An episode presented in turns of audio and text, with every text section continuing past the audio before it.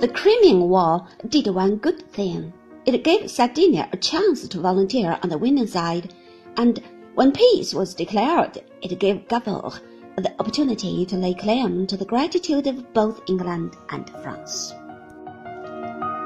Having made use of the international situation to get Sardinia recognized as one of the more important powers of Europe, the clever Italian then provoked a war between Sardinia and Austria in June of the year 1859. He assured himself of the support of Napoleon in exchange for the provinces of Savoy and the city of Nice, which was really an Italian town. The Franco-Italian armies defeated the Austrians at Magenta and Solferino, and the former Austrian provinces and duchies were united into a single Italian kingdom. Florence became the capital of this new Italy until the year 1870, when the French recalled their troops from home to defend France against the Germans. As soon as they were gone, the Italian troops entered the Eternal City, and the House of Sardinia took up its residence in the old palace of the Quirinal, which an ancient pope had built on the ruins of the baths of the Emperor Constantine.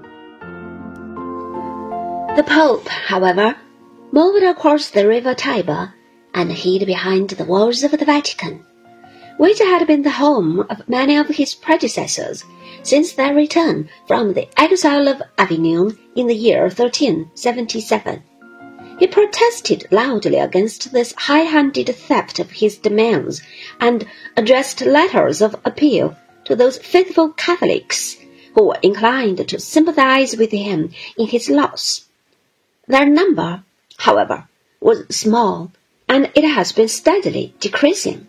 For, once delivered from the cares of state, the Pope was able to devote all his time to questions of a spiritual nature.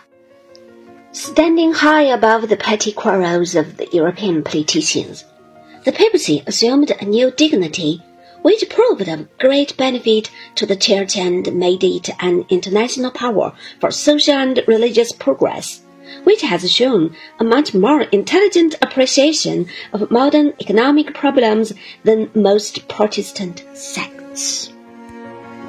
In this way, they attempted the Congress of Vienna to settle the Italian question by making the peninsula an Austrian province was at last undone.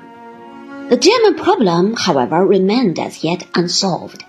It proved the most difficult of all the failure of the revolution of the year 1848 had led to the wholesale migration of the more energetic and liberal elements among the German people.